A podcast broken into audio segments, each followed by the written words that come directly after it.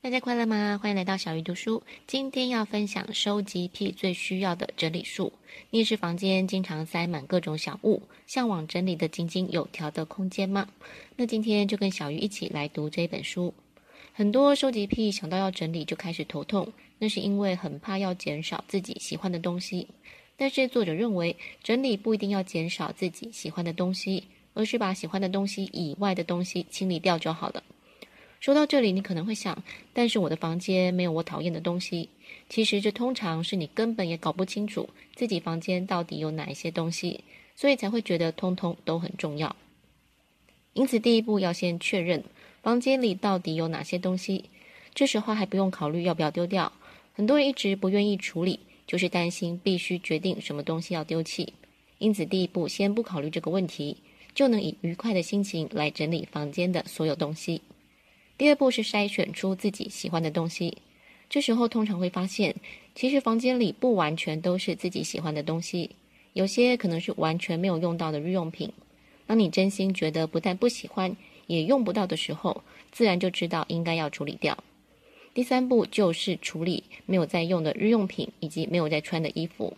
以衣服来说，可能以一年之内会再穿到为标准，因此学生时期的衣服基本上就不太可能会再穿。或是现在是夏天，冬天可能穿到的毛衣就可以归类在有在穿的范围，定好标准，整理起来就很方便。如果担心没在穿的衣服里有自己喜欢的，可以再花一些时间从里面找出喜欢的，这样剩下来的就是不穿也不喜欢的衣服，可以马上处理掉。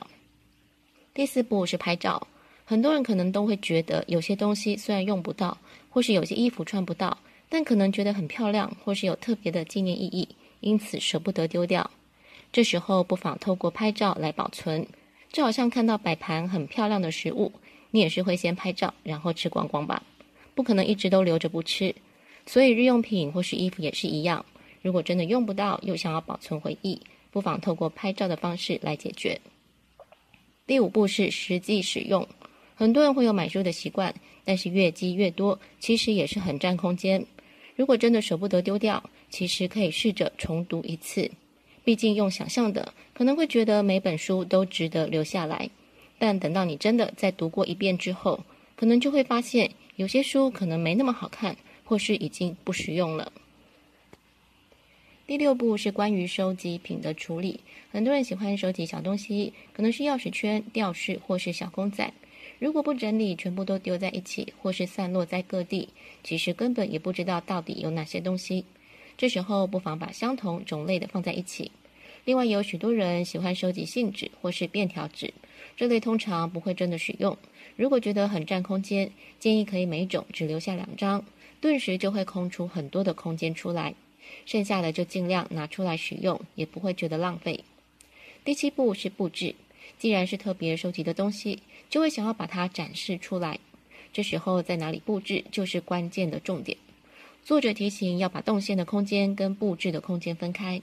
比方书桌、床的周边、窗户跟衣柜等，是平常在房间会活动的范围，因此布置的空间通常可以设计在展示柜、书架上方或是部分的墙面。最后一步就是确认，如果大家都能跟着这些步骤整理。通常大概都能掌握家中有哪些东西，这样当你想要买新的东西时，就会不自觉地跟家里已经有的东西做比较。你可能发现家里现有的更好，反而减少不必要的花费，也不用担心买到不适合自己的东西。最后来复习一下收集癖最需要的整理术有哪几个步骤：第一个是确认房间里有哪些东西；第二个是选出自己喜欢的；第三是处理没有在用的。